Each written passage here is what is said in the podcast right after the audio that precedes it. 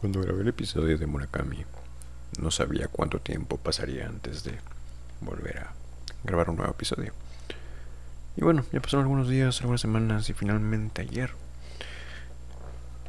tuve un poco de inspiración y decidí hablar sobre este bonito tema que será el nacionalismo, toda la cultura que gira alrededor de él, cómo muchas mm, cosas influyen y alimentan esta cultura cosas como el arte, unos medios masivos de comunicación.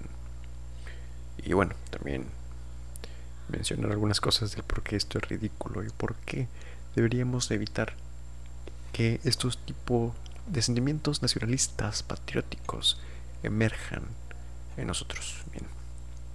Primero un poco de contexto. Pasa que ayer estaba en YouTube tranquilamente viendo un video sobre Green Day si acaso Green Day había matado el rock punk. Y bueno, la conclusión del video es que Green Day no mató nada, Green Day no acabó con nada, ni con ningún género. En conclusión, Green Day no acabó con el rock punk. Pero lo, lo importante, lo que me llamó la atención fue como una parte del video hacía referencia a que Green Day representó una suerte de contraposición a la cultura del momento, de inicios del siglo XXI. Como podemos recordar, al menos en Estados Unidos, eh, al inicio del siglo XXI se alimentó un fuerte sentimiento patriótico y nacionalista a causa del derrumbe, a causa del desplome de las Torres Gemelas. A partir de ese día, toda la cultura estadounidense dio un vuelco enorme y era casi un pecado estar en contra de las disposiciones oficiales y las disposiciones gubernamentales. Era casi un pecado estar en contra de la guerra y de y en contra de este sentimiento nacionalista. Entonces, muchos artistas en cine, arte pictórica en general, fotografía, la música, los medios en general hablaban a favor de estas posturas gubernamentales, las pocas posiciones políticas que existían iban a favor de la línea gubernamental oficial, de esta línea nacionalista de tenemos que defender nuestras tierras. Pero bandas como Green Day, aquí es donde entra Green Day, eh, a inicios del siglo XXI significaron una contraposición a estos discursos nacionalistas estos artistas como Green Day ponían un énfasis crítico en los acontecimientos del momento, cómo estos acontecimientos, como la caída de las Torres Gemelas, movían la cultura, de cómo los medios y otros factores influían en, en este crecer de la cultura. El ejemplo que estoy dando es el 9 de septiembre, lo del 11 de septiembre, que pues a su vez dio paso en menos de un mes después al inicio de la guerra de Afganistán, una guerra que apenas concluyó este año 2021, es la guerra más larga que han librado los Estados Unidos, la que más vida ha costado, más vidas ha cobrado, la que más dinero ha necesitado para financiarse y sobre todo es una de las guerras más absurdas que se ha librado en la historia. Bueno, quizá la de los pasteles sea un poquito más absurda, pero entienden el sentimiento. Bien, iniciemos desde el principio. ¿Qué es el nacionalismo? ¿Qué es el patriotismo? Bien, el nacionalismo es este sentimiento fervoroso de pertenencia a una nación y de identificación con su realidad y con su historia. El nacionalismo es la ideología de un pueblo que afirmando su naturaleza de nación aspira a constituirse como un Estado, es decir, este fuerte sentimiento, este sentimiento fervoroso de decir yo pertenezco a esta nación, yo me identifico con lo que esta nación es. Y amo a esta nación y vivo y muero por esta nación. Eh, el patriotismo, pues es el equivalente colectivo al orgullo que siente una persona por pertenecer a una familia o también a una nación. Es como cuando a veces la gente se siente orgullosa de pertenecer a una familia pero eso es en el plano individual. Entonces el patriotismo es en el plano colectivo, como si todo el país fuera una misma familia. Todos los mexicanos somos uno solo. Todos los estadounidenses son uno solo. Todos los que les gusta todos los brasileños, solo uno solo. Este sentimiento de pertenencia y de orgullo sobre todo. Es un orgullo pertenecer a esta gran familia llamada México, por ejemplo. Y recordando algunas frases de canciones importantes, viene esta frase que René, o Residente, eh, mencionó en la canción Latinoamérica. La frase que dice, el que no quiera su patria, no quiera su madre. Porque la patria es esta, esta madre que te acoge y que te sientes orgulloso de pertenecer, de ser hijo de esa madre, como la madre Rusia, que esta, esta famosa frase, la madre Rusia, ¿no? Y bueno, lo personal de estos dos conceptos, nacionalismo y patriotismo, no me agradan. Si alguien me pregunta, yo diría que soy mexicano, por supuesto, tanto en mis documentos oficiales por haber nacido en un estado, como por sus tradiciones, o sea, a mí me gusta México en cuanto a sus tradiciones, en cuanto a su cultura, en cuanto a algunos valores que suelen eh, inculcarse en esta cultura mexicana. Entonces sí, me siento conforme de, de ser mexicano respecto a esto, a su cultura. Mm, ¿Un carro?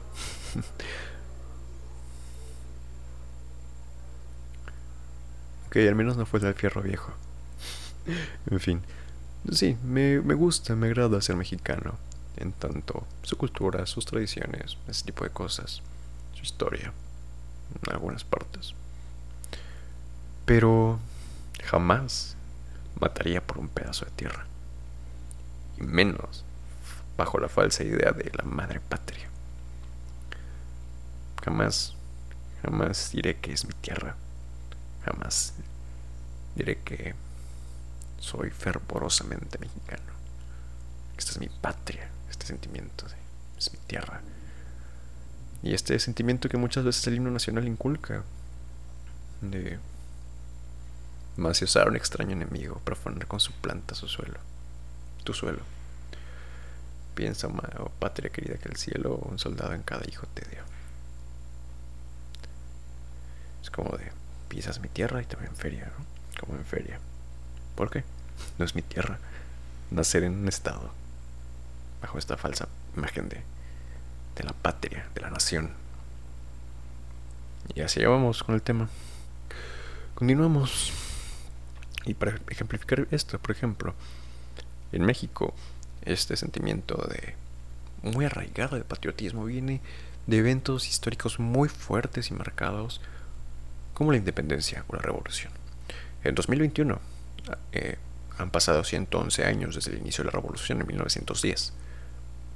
Y no lo es, pero pudiera parecer mucho tiempo. Sin embargo, 111 años es poco tiempo en 111 años han pasado a lo mucho cinco generaciones. Entonces, el sentimiento que se tenía en ese momento, de 1910, el comienzo de la revolución, este sentimiento de hay que librarnos del yugo dictatorial. Y todo esto de vamos a luchar por la patria, la patria es primero. Todo ese sentimiento se ha mantenido muy fuertemente hasta el día de hoy debido a que no han pasado tantas generaciones, no ha pasado tanto tiempo, entonces ese sentimiento casi no se ha desgastado. Y por eso hay un fuerte sentimiento patriótico y nacionalista en México. Un sentimiento que la persona preferiría que nadie tuviera. Eh, entonces, este tipo de sentimientos, de eventos van generando estos ideales patrióticos de luchar por tierra y sentirte absurdamente dueño de algo, dueño de una cultura, dueño de una tradición, dueño de un pedazo de tierra, dueño del derecho de decir qué sucede y qué no sucede en tal lugar. Y de juzgar a aquellos que vengan a este lugar. Por ejemplo, en el caso de los migrantes, el nacionalismo y el patriotismo solapan estas conductas xenofóbicas. Migrante, ¿por qué vienes a mi tierra? Quédate en la tuya. ¿Por qué vienes a mi casa? ¿Por qué vienes a mancharla? ¿Por qué vienes a ensuciarla? Para empezar, no es mi tierra. ¿Por qué tendría que negarle el paso a un migrante? Cuando no es mi tierra. Hay migrantes que han vivido más tiempo en México que personas que han nacido en México y que se han ido a otros países. Entonces, el que vivió un año en México, que vivió un año y cuando cumplió un año de vida se mudó a Estados Unidos, es más mexicano que el migrante que ha vivido 30 años acá, por ejemplo, solo por tener la suerte, entre comillas, de haber nacido en esta tierra, por eso tiene más derechos. Legalmente sí, pero moralmente debería decirle algo a ese migrante que ha hecho más por México que por el que, el, que se fue cuando tenía un año de edad. Digo, porque es un argumento que manejan. Es que ellos no hacen nada por México. Yo sí he dedicado toda mi vida. Yo soy mexicano de nacimiento. Es un absurdo. Pero bueno, hay otros eventos. Y voy a recuperar el, el 11 de septiembre. Para ejemplificar aún más esto.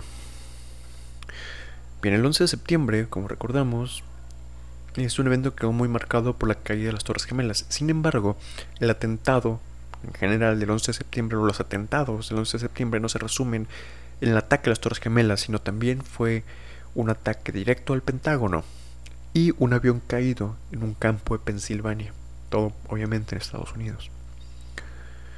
Entonces, todos estos tres atentados que constituyen los atentados del 11 de septiembre de 2001 pusieron a la gente, a la ciudadanía estadounidense, en una suerte de, de justificación. Cualquier acto que ellos cometieran iba a ser justificado.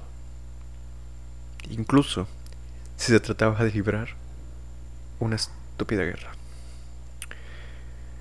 Todos estos acontecimientos, estos atentados, permitieron que la cultura estadounidense se volcara en torno a estos sentimientos patrióticos y nacionalistas. Como mencioné al comienzo del podcast, en Estados Unidos era casi un pecado estar en contra de las medidas tomadas por el gobierno. Existía un sentimiento de identidad que rayaba o raya en lo ridículo. Casi toda la población estaba unida bajo el mismo sentimiento, tanto como para solapar una guerra sin sentido. Las expresiones artísticas con manifestaciones políticas iban en favor de ese sentimiento de victimismo. Y ojo, si habían sido víctimas de un atentado, pero ese victimismo justificaba lo, lo que respondieron. Es una pregunta abierta. Bien, ahora, ¿cómo esta cultura de nacionalismo patriotismo se va construyendo? En el caso de México, toda la educación gira en torno a construir este ideal. Con el proyecto del positivismo, cuando Obregón eh, quiso comenzar a formalizar junto con Vasconcelos la, parte de la educación en México, todo tenía un fuerte sentimiento identidad. ¿Por qué? Porque acaba de suceder lo de la Revolución Mexicana, un fuerte sentimiento de identidad hacia la nación.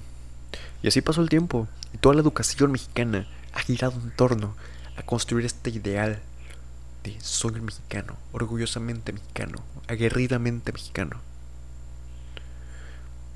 Los militares, los militares están dispuestos a matar por un pedazo de tierra, que muchas veces está falsamente bajo riesgo.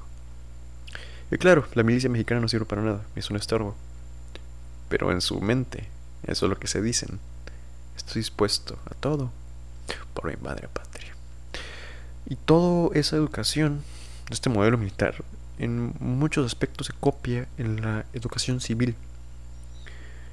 Y hay muchos aspectos que día a día en la vida del mexicano lo van educando para tener este ideal. El mismo himno nacional mexicano, como lo mencioné hace rato, tiene muy arraigado este sentimiento. ¿Y por qué? Porque se escribió en una época en la cual había muchos conflictos, en la cual era necesario resaltar este sentimiento de, como mexicano, lucharé hasta el último momento por mi tierra, por mi patria, y que no venga nadie a molestarme. Pero bien, retomándolo los atentados del 11 de septiembre, que son el ejemplo principal en este episodio, eh, hay cosas que promueven esta cultura. Y aquí es donde entran los medios que comentaba al inicio. Por ejemplo, la música. La música a lo largo del tiempo ha sido una herramienta imprescindible para mover masas. Hay una canción que se llama Have You Forgotten de Darryl Worley. ¿Has olvidado? Eh, es una canción que justifica la guerra de Afganistán después de los atentados del 11 de septiembre honestamente, si ves el video, si te mueve algo, o sea, si son imágenes y dices, mm, tienes razón, o si te entras este sentimiento de, de conmoción, te mueve, ¿no? Es que los estadounidenses sufrieron el 11 de septiembre, tienen que luchar, tienen que reivindicarse, tienen que hacer algo, buscar justicia, no se pueden quedar así. Pero realmente cuando lo piensas bien, es muy triste ver cómo esa energía se malgasta de esa forma. Es una canción mediocre. Es muy country, es muy gringa, pero es una canción gringa aburrida. Hay country chido, country bueno, pero este es una canción mediocre realmente. Y parte de su letra dice, escucho que la gente dice que no necesitamos esta guerra. Y yo digo que hay algunas cosas por las cuales vale la pena luchar. Por ejemplo, nuestra libertad o este pedazo de tierra. ¿Has olvidado a toda la gente asesinada? Algunos cayeron como héroes en aquel campo de Pensilvania. ¿Has olvidado nuestro Pentágono y todas las personas amadas a quienes perdimos? Y todos aquellos que no pudieron continuar. No me digas que no me preocupe por Bin Laden. Has olvidado. Lo has olvidado. Lo has olvidado. Y la letra, el ritmo, el video, el coro, todo cuando lo ves al momento de escuchar la canción, sí te mueve algo, pero realmente lo analizas y es como es un absurdo.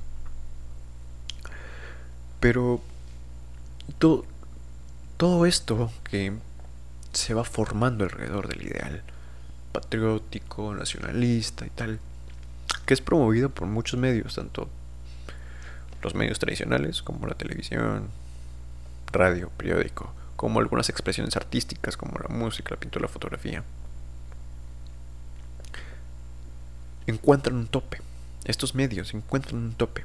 Y es que la realidad es que los medios jamás van a manipular a la gente. Pueden intentarlo. Pero que quede claro, por ejemplo en México dicen que Televisa manipula. Televisa soñaría con manipular. No hay medio en el mundo que pueda manipular a la población. En todo caso pueden generar cierta influencia en cierto sector poblacional pero jamás podrán controlar ni manipular por completo a este fantasma de la opinión pública. Por ejemplo, con el tema de los migrantes. Si los noticieros en México todos los medios y todas las expresiones artísticas estuvieran en contra de los migrantes, realmente habría mucha gente que adoptaría ese sentimiento de repudio hacia el migrante. Pero habría mucha gente que como tiene una, un bagaje diferente respecto a sus experiencias, a su forma de ver la vida, a su forma de ver las cosas, no podrán ser controladas. Y finalmente estarán a favor de los migrantes. Aunque los medios hablen en contra, habrá gente que por su forma de ver las cosas, que por alguna experiencia que vivió en la vida, que por su contexto social, que por lo que tú quieras va a estar a favor de los migrantes. Lo mismo pasaría si los medios y todas las expresiones artísticas estuvieran a favor de la migración. Habría mucha gente que se iría a favor de la migración, pero aún así habrían personas que por su contexto, que por sus condiciones sociales, que por X o Y motivo estarán en contra de la migración. Y por más que tú le digas que la migración está bien y que los medios hablen sobre que la migración está bien, estas personas seguirán creyendo que la migración está mal. Entonces, los estímulos que envían los medios de comunicación son estímulos que llegan a todas las personas por igual, pero cada persona tiene un contexto diferente. Cada persona tiene diferentes formas de percibir las cosas y de recibir estos estímulos. puedes recibir ese estímulo de una forma positiva y estar de acuerdo con lo que dice el noticiero o cualquier medio, o puedes recibir este estímulo de una forma de negación, de que niegues lo que el medio te está diciendo y vayas en su contra, porque tú tienes ideas diferentes, generadas a partir de experiencias diferentes. Entonces, una vez dicho esto, nos encontramos que a pesar de que en la cultura se estén fomentando cosas como el justificar la guerra de Afganistán a partir del 11 de septiembre, siempre existirán resistencias, porque los medios no pueden controlar todo, entonces siempre habrán resistencias. Como el discurso de Michael Moore en los Oscars, de 2004 me parece, o el discurso de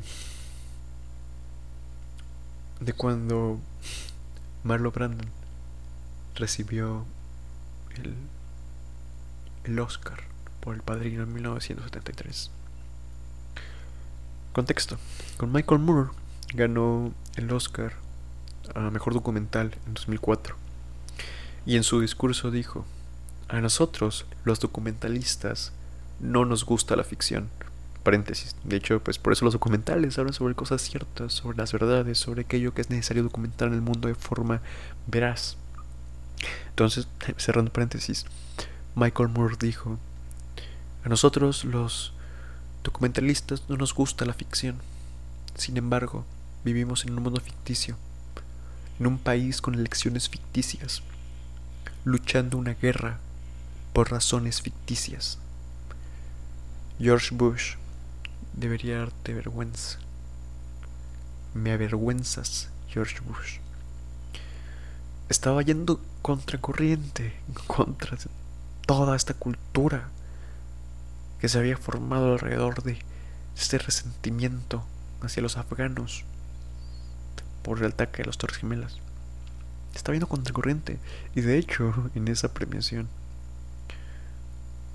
la mayoría de las personas lo bucharon y se rieron sin embargo, habían personas que forman parte de esta minoría selecta, como Martin Scorsese, que aplaudió, y otro personaje que se ve al fondo, no alcanzo a distinguir quién es, pero que obviamente se distingue, que está aplaudiendo y que está a favor de este discurso. Este discurso en contra del gobierno de Estados Unidos, por parte de un mismo estadounidense. Entonces, Michael Moore posteriormente dijo, y, y es cierto, ¿Por qué odiamos a los afganos cuando no fueron los afganos que nos atacaron? Fueron los Estados Unidos quienes nutrieron a Bin Laden y Al Qaeda. Y los afganos en general no tienen que pagar por lo que haya hecho un grupo terrorista. Es un ejemplo. Otro ejemplo es el discurso que se dio en los Oscars número 45, es decir, en 1973, cuando Marlon Brando ganó el premio, ganó el Oscar a Mejor Actor por El Padrino. Sin embargo, Marlon Brando negó este premio. Eh, mandó en su representación a una persona que se llama Sachin Littlefeather. Eh, es un activista en favor de los derechos de los indígenas, Sioux estadounidenses. La razón por la cual em, Marlon Brando rechazó este premio es porque decía que la industria cinematográfica históricamente había maltratado, relegado y humillado a los indígenas nativos estadounidenses. Y la gota que derramó el vaso, por decirlo de esta forma, fue el asedio en Wounded para eso tenemos que hacer un poco de historia y recordemos que al colonizar, los ingleses llegaron a la costa este y a partir de la costa este comenzaron a esparcirse hacia el oeste. Conforme iban eh, expandiéndose, obviamente necesitaban ir combatiendo a los nativos, a todas estas aldeas, a todos estos grupos indígenas, y los iban desplazando, iban acabando con ellos, arrasando con su cultura, arrasando con sus tradiciones, arrasando con su dignidad y sobre todo con su vida. Entonces, históricamente existió mucha resistencia de personajes como Caballo Blanco, de QM Caballo Blanco, pero es el conflicto histórico, un conflicto histórico entre estadounidenses, entre colonizadores, más bien, e indios, como los indios Sioux. Ahora, Wounded Knee, que se ubica en Dakota del Sur, Dakota del Sur, es un lugar eh, que históricamente ha sido muy importante en este conflicto entre colonos y colonizados. En 1890 los indios Sioux habían eh, se habían motivado por un movimiento que se llama la danza de los espíritus. Este movimiento los, eh, los motivaba a tomar las armas y a reclamar su patrimonio cultural, pero la intervención militar federal de los colonizadores pues mitigó con que acabó con esta rebelión. Entonces, todo este problema de que los Sioux estaban tratando de resistir acabó con la masacre de Wounded Knee que es donde obviamente la milicia acribilló y masacró a los indios oriundos de la región. Muchísimos años después, ya en 1973, eh, varias personas del movimiento amerindio volvieron a entrar a la región que históricamente les correspondía. Pero entraron a la fuerza y la declararon una nación independiente y juraron permanecer ahí hasta que el gobierno acceder a atender sus quejas. Entonces, en 1973, que fue la fecha en la que Marlon Brando ganó el Oscar, en ese mismo año estaba sucediendo esto, que el movimiento amerindio estaba reclamando las tierras que históricamente le pertenecían, no como una patria, simplemente como un lugar en el cual se había formado su cultura y sus tradiciones, en la cual estaba su vida. Entonces, los militares estadounidenses los asediaron. El asedio es que rodearon todo el perímetro del territorio donde se encontraba esta reserva Sioux y no les permitían la salida ni la entrada. No podían ingresar insumos, no podían salir en caso de enfermar. Entonces terminaron rindiéndose. Todo esto sucedió en 1973, obviamente indignó a Marlon Brando, pero el grueso poblacional estaba a favor. ¿Por qué? Porque históricamente los estadounidenses les habían vendido esta historia de es que estamos avanzando y estamos acabando con los indios porque estamos colonizando y estas tierras van a ser nuestras y es nuestra patria. Y en este discurso de Sachin Leader, Little Feather, que fue quien recibió el premio, bueno, quien negó el premio en nombre de Marlon Brando, subió al, al escenario en la premiación de los Óscares y dijo que lamentaba que Marlon Brando no pudiera estar presente. Y nuevamente, como en el caso de Michael Moore, hubieron muchos abucheos. Sin embargo, en esta ocasión también se escucharon muchos aplausos. Nuevamente encontramos como no todo puede estar controlado, pero sí encontramos como este absurdo sentimiento de patriotismo significa no reconocer que coexisten otras personas con otras leyes, con otras tradiciones, con otras culturas, como los indios Sioux, que estaban en esos territorios siglos antes de que a los ingleses se les pasara por la cabeza llegar a la costa este a colonizar lo que en ese momento fueron las 13 colonias. Es un absurdo, sin embargo, mucha gente estadounidense lo justifica diciendo: es que es mi patria, es que es mi nación, es que yo de aquí soy, y que los indios busquen como la hacen. Regresando a estas expresiones artísticas, volvemos con las canciones, ¿no? Para terminar de ejemplificar esto, cómo algunos medios pueden influir. En el caso de la música, ya mencioné el caso de Have You Forgotten. Pero hay otra canción que se llama Cortesía de los de rojo, blanco y azul. El americano enojado, de Toby Kids. Esta canción dice, y la justicia se cobrará y habrá una intensa batalla y ustedes lamentarán haberse metido con los Estados Unidos de América. Porque les daremos un golpe en el trasero, por no decir otra cosa. Y esa es la forma americana de hacer las cosas. Lamentable.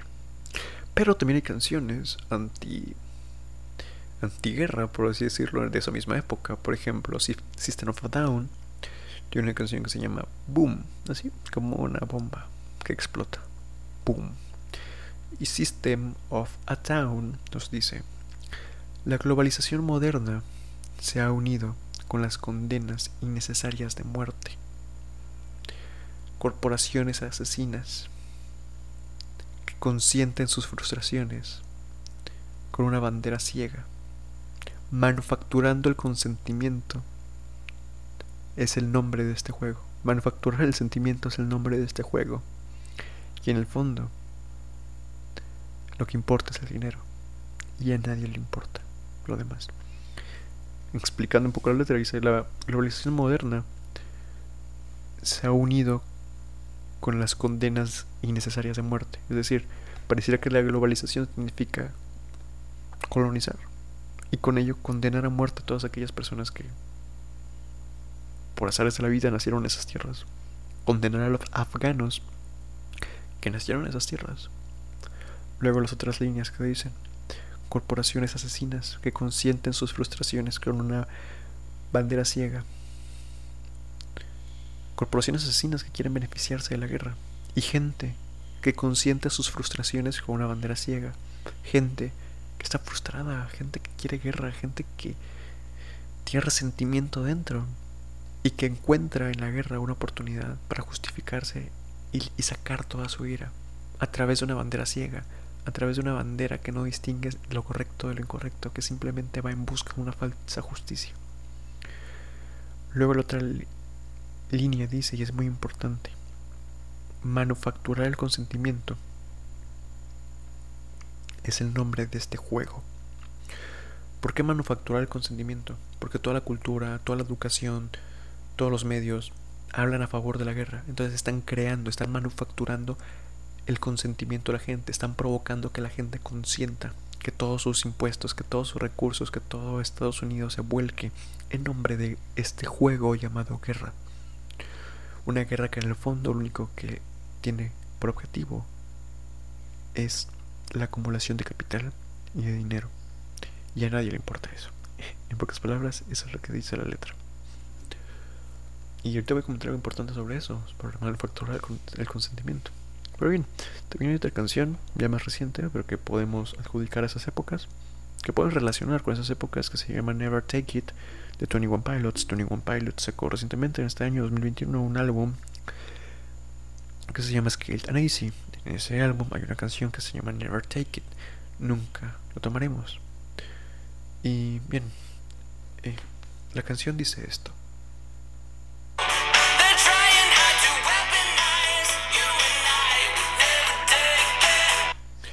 Ellos están intensamente tratando de armarnos, pero jamás lo permitiremos, jamás permitiremos que nos pongan armas sobre nosotros. Otro pedazo de la canción.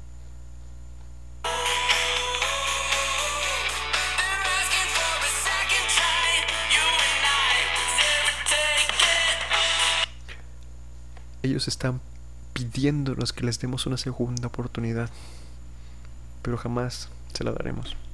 O sea, una segunda oportunidad de justificar atrocidades, guerras y demás. Y bien. Eh, en fin, es ridícula como la forma.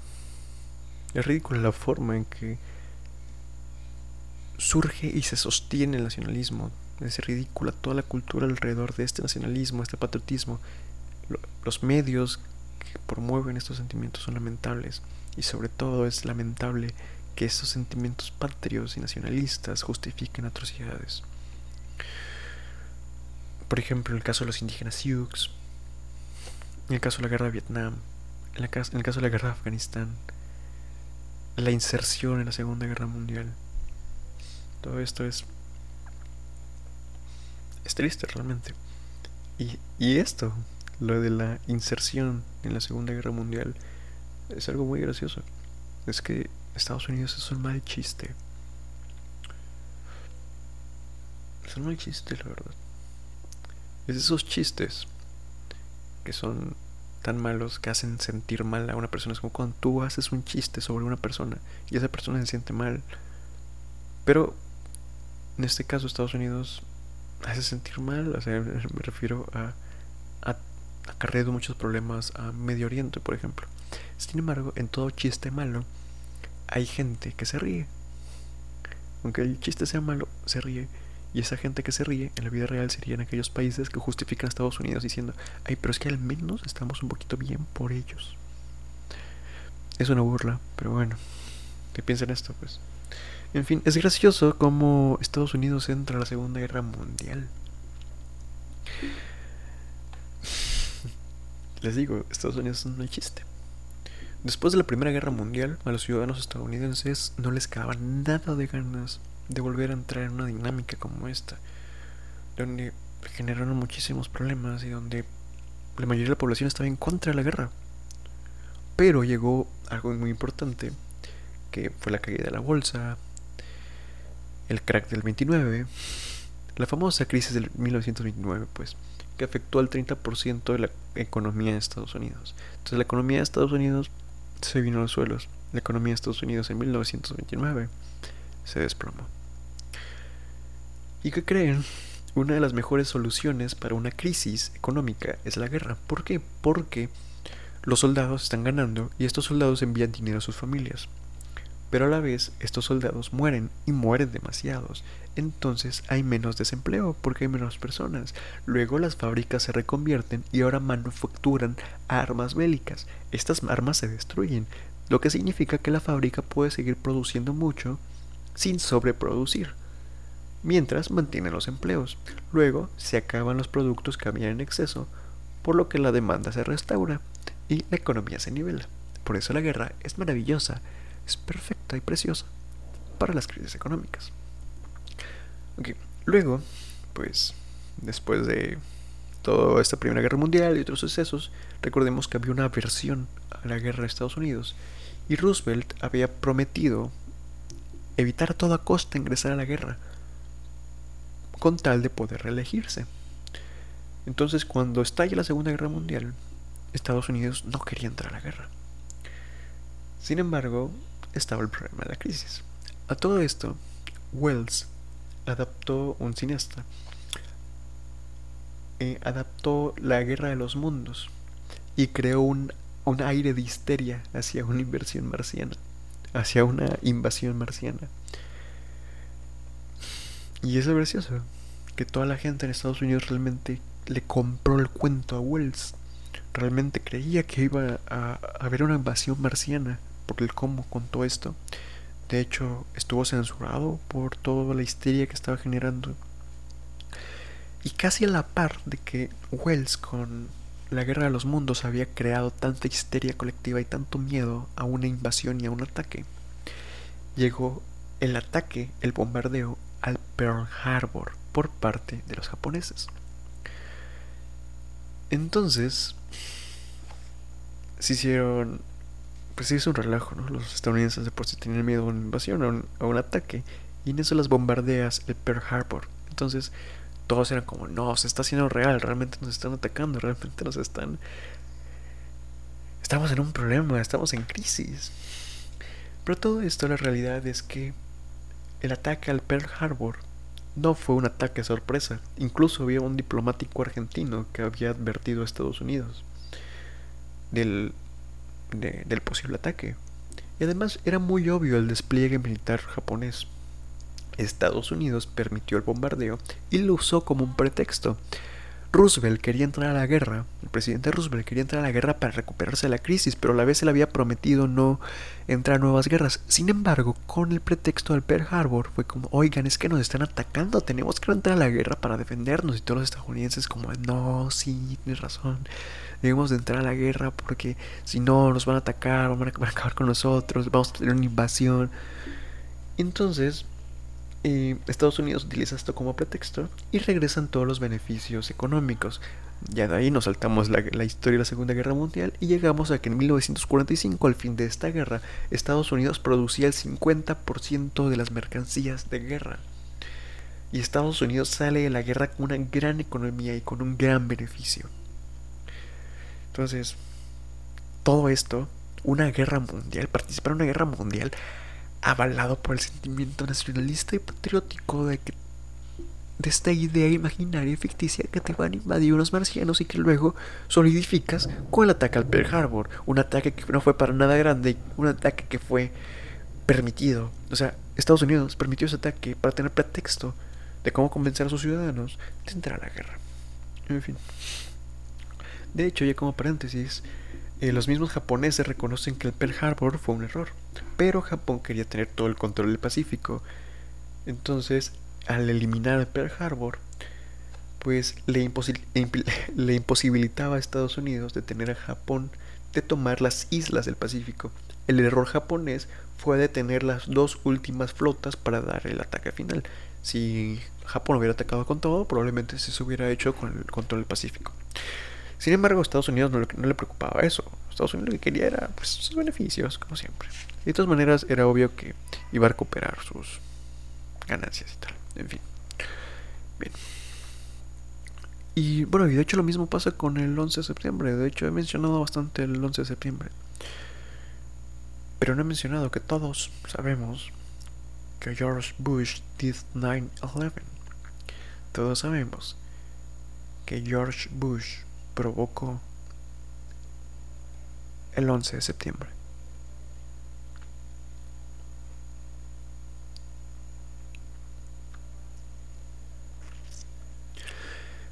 Sí, el pretexto era el ataque a las Torres Gemelas, al Pentágono y la caída de un avión en Pensilvania para poder intervenir en Afganistán y poder abrirse paso hacia Irak y tomar el control de Kuwait.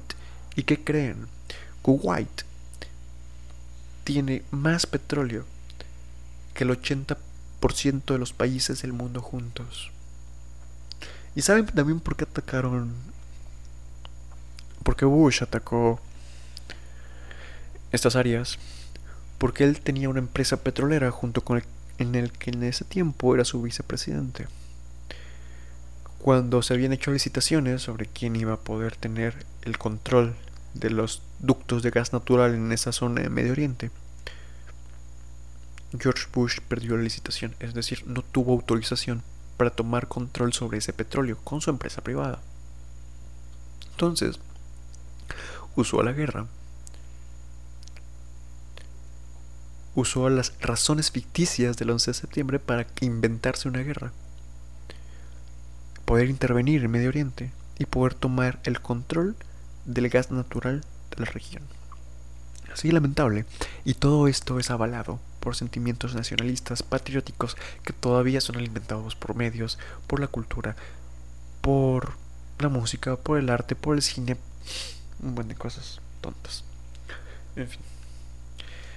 Ya para terminar, bueno, resumo que todo esto se trató del nacionalismo, de cómo irracionalmente algunos hechos eh, pueden justificar que se cometan atrocidades, hechos como ciertos eventos históricos pueden llevar a que se justifiquen estas atrocidades sin que nadie sea crítico de si lo que sucede está bien. El hecho de que los colonos ingleses llegaran a desplazar, humillar y someter a los indios nativos de Norteamérica, de Aridoamérica, es justificado bajo esta idea de nacionalismo y patriotismo. Finalmente debemos ser más críticos con qué solapamos, con estos ideales, con qué nos produce este sentimiento, es decir, si soy me siento un patriota, me siento un nacionalista, debería de preguntarme qué cosas está solapando mi actitud patriótica y absurdamente nacionalista. Entonces, hay que ser más críticos respecto a esto, abandonarnos en estas ideas de es mi patria, es mi nación, porque justifica hechos atroces. La matanza dactial en Chiapas es justificada por muchísimos mexicanos bajo la premisa de es que estaban en contra del Estado mexicano. En la matanza de Acteal llegaron grupos paramilitares financiados por el gobierno federal y estatal, el PRI en esa época, para asesinar a bebés, a niños, a niñas, a mujeres embarazadas, a ancianos. ¿A poco ese bebé iba a provocar un levantamiento armado. Ese bebé iba a tomar las armas e iba a ir a derrocar al gobierno en turno. Es absurdo, ¿no? Sin embargo, mucha gente justifica esto, es que estaban en contra del Estado mexicano y la milicia es la milicia y la autoridad, el puño duro. Porque es la patria, es la nación y nadie está por encima de ella y las instituciones patrióticas, nacionalistas y opresoras son buenas. Entonces, hay muchas reflexiones sociológicas que hacer al respecto. De cómo estos sentimientos y esta cultura se van nutriendo de tal suerte que se justifican muchos actos bajo el nombre de la patria y de la nación. por ello debemos de buscar ser más críticos y de voltear a ver propuestas críticas como la de Green Day, que fue el comienzo de todo esto, Green Day, propuestas críticas como las de System of a Down, de muchos artistas, de muchas películas, de muchas expresiones, de una cultura que está en contra de estos sentimientos y está en contra de las atrocidades que se cometen bajo la solapa de estos sentimientos absurdos y que en lo personal deberían de estar obsoletos. Bien, este fue el tema de hoy. Son aproximadamente 46, 47, 46 minutos y medio de nacionalismo, patriotismo y de por qué deberíamos estar en contra de ello.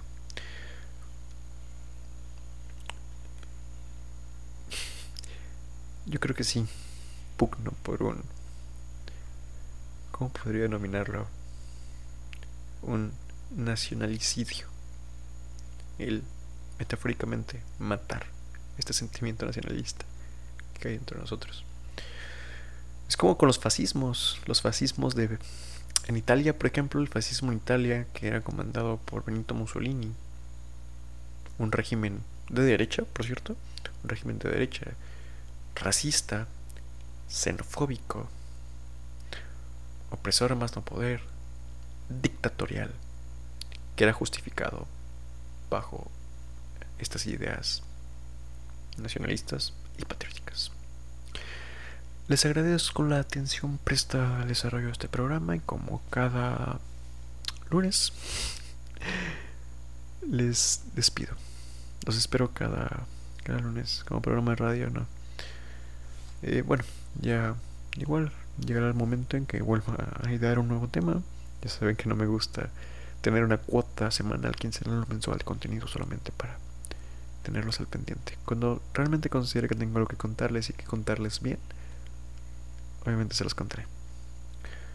Bien, gracias. Me gustaría que de forma crítica analizaran más sobre esto, pues, lo que les propuse. No tienen que estar de acuerdo conmigo, simplemente tienen que tener una opinión sólida si es que deciden seguir siendo patriotas y nacionalistas.